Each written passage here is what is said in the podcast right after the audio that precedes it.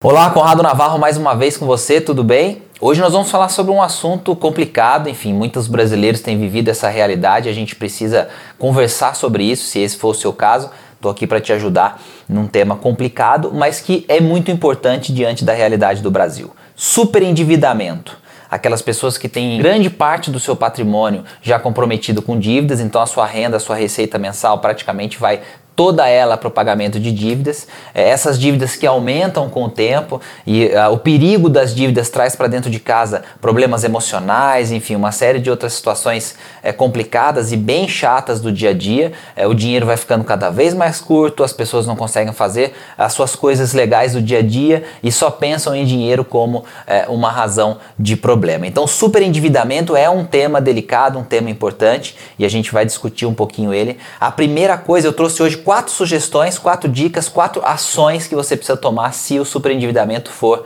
a realidade do seu orçamento hoje aí na sua casa. A primeira coisa importante é a família precisa saber da situação. Todos devem estar envolvidos na resolução desse problema. É muito comum a gente esconder a situação financeira, eh, seja do cônjuge, seja dos filhos, seja das outras pessoas que se relacionam com a gente no dia a dia, porque a gente sempre acredita que vai encontrar uma solução antes do problema estourar e virar uma bola de neve, uma coisa perigosíssima. E infelizmente isso não acontece. Na maioria dos casos, o que acontece é que o problema aumenta, a situação fica mais grave e quando a gente precisa conversar disso com todo mundo, é realmente aquela conversa muito desagradável desagradável. Então, a primeira ação que você tem que tomar imediatamente é conversar com a família, envolver a família, explicar o que está acontecendo, mostrar a situação e, claro, pedir ajuda deles para que vocês juntos possam resolver essa situação. Conversar com a família, dialogar com eles vai te dar um pouco de tranquilidade também, porque você vai compartilhar o que você está sentindo e abrir é, o jogo, abrir o coração. Isso vai te dar mais sossego para você encontrar a saída para esse problema. O segundo aspecto importante dessas sugestões para você lidar com o superendividamento é que você não tem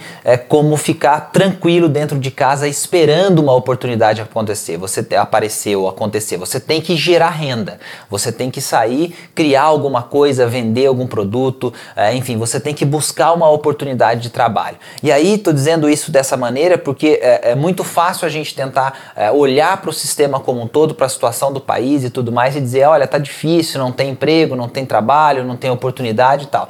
Vai ser difícil encontrar alguma coisa naqueles moldes tradicionais. Então a gente tem que ser criativo, a gente tem que pensar nas alternativas é, que a gente pode é, criar a partir das coisas que a gente sabe fazer, das coisas que a gente gosta, do talento que a gente tem. Tem que sair correndo, vender aquilo que você consegue é, fazer, seja doce, seja salgado, seja roupa, seja, enfim, não importa. Você tem que é, se mexer para que você consiga fazer entrar dinheiro dentro de casa. Por quê? Porque o superendividamento ele vai minando as suas finanças cada vez mais com os juros muito elevados. Então você precisa trabalhar no outro lado, que é a geração de renda. Sair da zona de conforto, pense em alguma coisa legal que você consegue fazer e bota aí a energia nisso para poder gerar é, esse tipo de trabalho e você vai ser responsável por isso. Não espere acontecer, não espere cair no seu colo.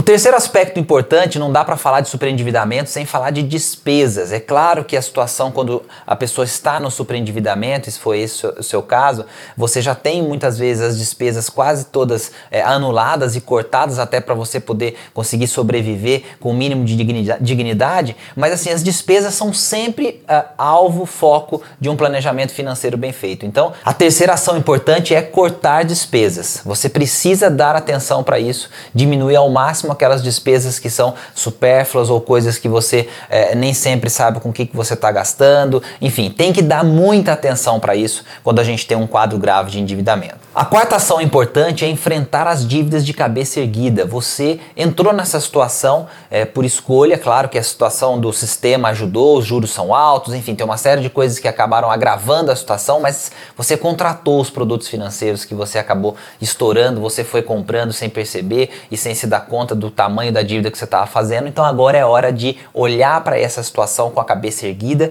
e entender como é que você vai é, lidar com ela. Então o que, é enfrentar as dívidas, que é essa quarta sugestão, essa quarta ação importante. Você tem que listar, saber quais são as mais caras, quanto de juros você está pagando, como é que você pode renegociar isso. Então conversar com, as, uh, com os teus credores, é, tem algum jeito de parcelar mais, não tem, dá para trocar essa dívida por uma dívida mais barata. Enfim, tem que enfrentar a situação, tem que saber exatamente o que está acontecendo com cada dívida que você tem, para que você pare de aumentá-las. E para isso você tem que ter coragem para olhar para esse quadro, para olhar com cuidado para ele, para escrever, detalhar tudo o que está acontecendo e aí você vai poder realizar, uh, enfim, a, a negociação importante para diminuir a dívida, mas também ter a coragem para poder envolver todo mundo e enfrentar esse grave problema. Uma sugestão final, um bônus, algo importantíssimo para quem está super endividado ou para quem tem um problema grave de dívidas. Já existe um núcleo de suporte ao super endividado hoje no Brasil. A Fundação Procon em São Paulo faz um trabalho fantástico de ajudar as pessoas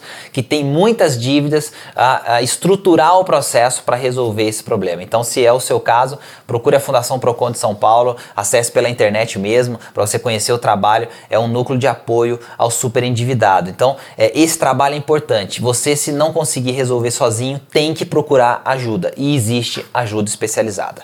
Legal? Esse é o recado de de hoje. Obrigado, curte aí, assine o nosso canal para você receber mais conteúdos como esse, Educação Financeira na Veia Dinheirama. A gente tá junto nessa. Até mais, tchau, tchau.